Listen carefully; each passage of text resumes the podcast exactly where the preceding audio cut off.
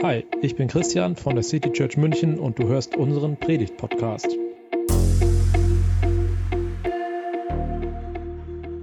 Ja, wir haben ja schon den ganzen Sommer über eine Serie zu der Bergpredigt von Jesus und damit geht es heute weiter und zu Ende.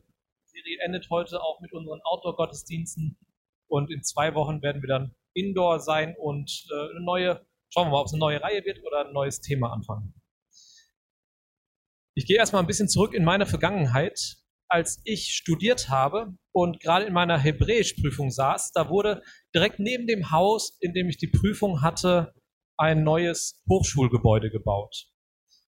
Und mitten in der Prüfung, also als ich gerade in dem Prüfungssaal saß, da war nebenan meine ja nicht wirklich Lieblingsmaschine am Werk. Und zwar ein sogenannter Vibromax. Ich weiß nicht, wem das was sagt. Das ist sowas wie eine Dampfwalze, aber eben nicht nur eine Dampfwalze, sondern gleichzeitig eine große Rüttelplatte. Ich weiß nicht, äh, ob ihr euch das vorstellen könnt, wenn man in einer Prüfung sitzt und 50 Meter neben einem so ein Gerät arbeitet. Das war ein unglaublicher Lärm und es hat tatsächlich wirklich alles gewackelt. Das war auf der einen Seite extrem nervig, aber auf der anderen Seite auch beruhigend denn ich weiß, da entsteht gerade ein Haus, in dem ich dann auch weiter studieren werde. Und bevor dieses Haus entsteht, wird dafür gesorgt, dass das Haus auf einem festen Grund steht. Und nicht beim nächsten Herbstregen, der in Eversbach, wo ich studiert habe, ein kleines Dorf in Hessen, äh, der da mit Sicherheit kommen wird. Ich wusste, das Haus wird nicht beim nächsten Regen zusammenfallen. Und so wie jedes Haus ein Fundament hat, ist das auch in unserem Leben. Vielleicht ist das manchem gar nicht so richtig bewusst, aber jeder hat etwas, was seinem Leben Festigkeit geben soll. Wir sind alle auf der Suche nach etwas, was uns Sicherheit bringt. Etwas, was nicht bei der ersten Krise zusammenbricht. Und am Ende der Bergpredigt, in der Jesus viele Ratschläge dazu gibt, wie wir leben sollten, erzählt er folgendes Gleichnis. Wer auf mich hört und danach handelt, ist klug und handelt wie ein Mensch, der ein Haus auf massivem Fels baut. Auch wenn der Regen in Sturzbächen vom Himmel rauscht, das Wasser über die Ufer tritt und die Stürme an diesem Haus rütteln, wird es nicht einstürzen, weil es auf Fels gebaut ist. Doch wer auf mich hört und nicht danach handelt, ist ein Dummkopf. Er ist wie ein Mensch, der ein Haus auf Sand baut. Wenn der Regen und das Hochwasser kommen und die Stürme an diesem Haus rütteln, wird es mit Getöse einstürzen. Als Jesus seine Rede beendet hatte, waren die Menschen überwältigt von seiner Lehre, denn er sprach mit Vollmacht, anders als die Schriftgelehrten. Vielleicht mal die erste spannende Frage, wer hat noch nie eine Predigt zu diesem Text gehört? Ich habe es mir fast gedacht. Schauen wir uns mal diese beiden Menschen an, von denen Jesus da spricht. Diese beiden sind ja nicht irgendwer. Sie sind ganz nah bei Jesus. Sie haben beide die Bergpredigt mitverfolgt. Sie haben beide gehört, was Jesus gesagt hat. Wahrscheinlich sind auch beide beeindruckt und erstaunt über das, was Jesus sagt. Vermutlich waren beide Juden und haben einen ähnlichen familiären Background, eine ähnliche Lebensgeschichte. Sie haben einiges gemeinsam. Aber von dem Moment an, an dem sie Jesus gehört haben, geht ihr Leben unterschiedliche Wege. Beide bauen ein Haus. Aber es gibt einen entscheidenden Unterschied. Der eine hört auf die Tipps, die Jesus ihm zum Hausbau gegeben hat. Und der andere, der hat sie zwar gehört, nimmt es aber nicht so genau. Er verlässt sich lieber auf seine eigenen Erfahrungen und er steht nicht so sehr auf Felsen, sondern eher auf Sandstrand. Ja, Jesus war Zimmermann. Und er könnte sicherlich einiges dazu sagen, wie man vernünftig ein Haus baut. Aber darum geht es hier natürlich nicht in erster Linie. Jesus ist zwar auf der einen Seite Experte im Hausbau, aber noch viel mehr ist er Experte im Leben. Er hat als Sohn Gottes daran mitgewirkt, dass überhaupt erst Leben entstehen konnte.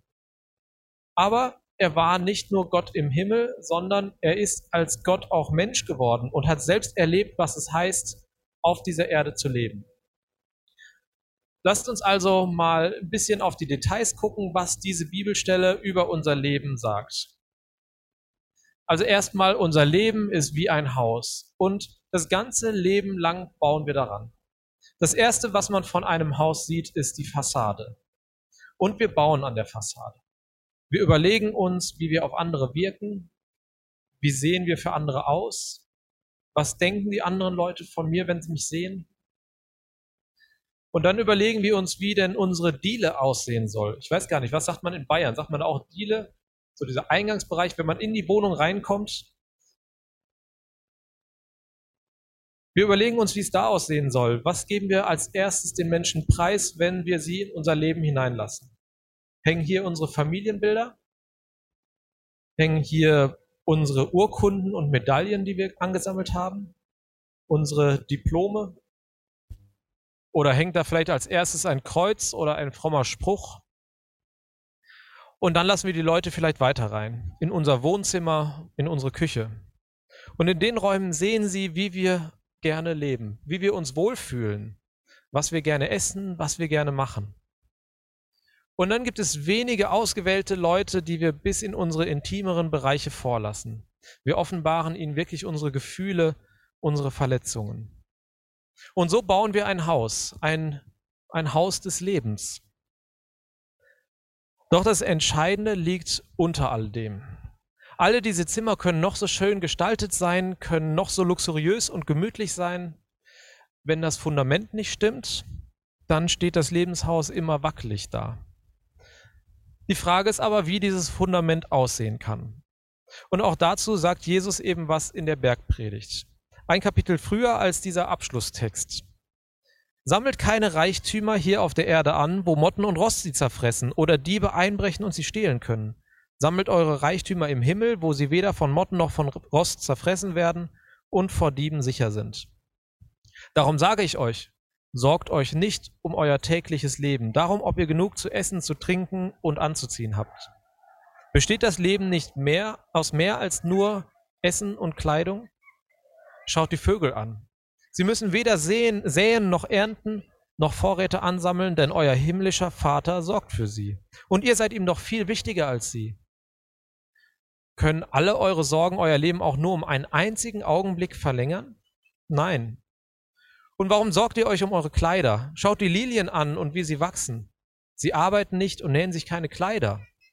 Trotzdem war selbst König Salomo in seiner ganzen Pracht nicht so herrlich gekleidet wie sie. Wenn sich Gott so wunderbar um die Blumen kümmert, die heute aufblühen und schon morgen wieder verwelken, wie viel mehr kümmert er sich dann um euch? Euer Glaube ist so klein. Hört auf, euch Sorgen zu machen um euer Essen und Trinken oder um eure Kleidung. Warum wollt ihr leben wie die Menschen, die Gott nicht kennen und diese Dinge so wichtig nehmen? Euer himmlischer Vater kennt eure Bedürfnisse. Wenn ihr für ihn lebt und das Reich Gottes zu eurem wichtigsten Anliegen macht, wird er euch jeden Tag geben, was ihr braucht. Also wenn ihr, ihn, wenn ihr für ihn lebt und das Reich Gottes zu eurem wichtigsten Anliegen macht, wird er euch jeden Tag geben, was ihr braucht. Deshalb sorgt euch nicht um morgen, denn jeder Tag bringt seine eigenen Belastungen. Die Sorgen von heute sind für heute genug. Das ist ein Text, der wäre nochmal Material für mindestens eine eigene Predigt. Aber ich greife nur einen kurzen Aspekt raus. Hier erzählt Jesus von Menschen, die versuchen, ein Fundament zu schaffen. Sie versuchen, Besitz anzuhäufen und so Sicherheit zu haben.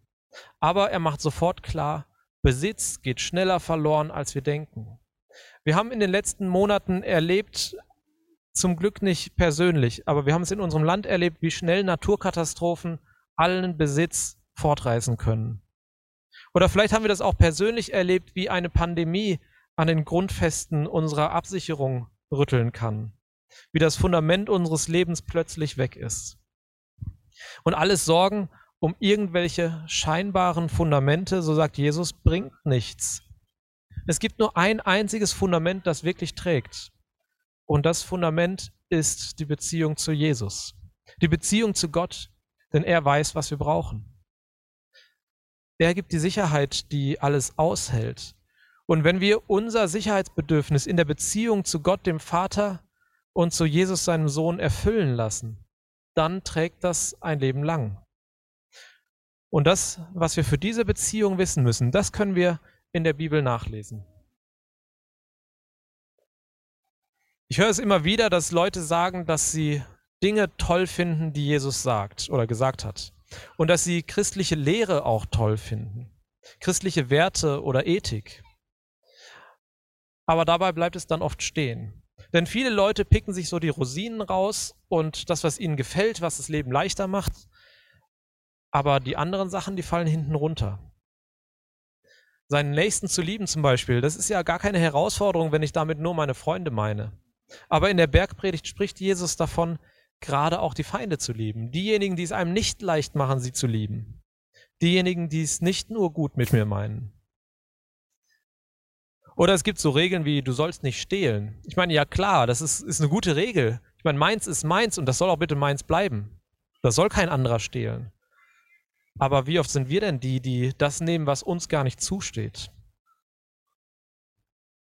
Und selbst wenn wir alle Regeln der Bibel aufschreiben würden und versuchen würden, uns nur daran zu halten, selbst dann würden wir auf Sand bauen. Denn auch Regeln sind nichts, was Stabilität gibt. An den Regeln können wir nur scheitern und verzweifeln. Und wenn wir so leben, dann bauen wir eben nicht auf Fels, sondern auf Sand. Dann kann das ganze Fundament nicht tragfähig sein.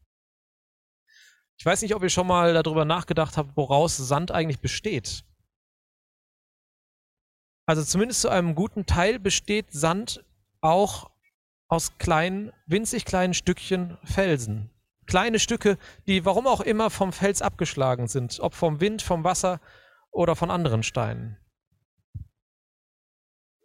Jesus bringt dieses Bild zum Abschluss der Bergpredigt. Und in dieser Bergpredigt, da beschreibt er ja Grundzüge des Lebens als Mensch, als, äh, als Mensch, äh, ja, wenn man sein Leben an Gott orientiert.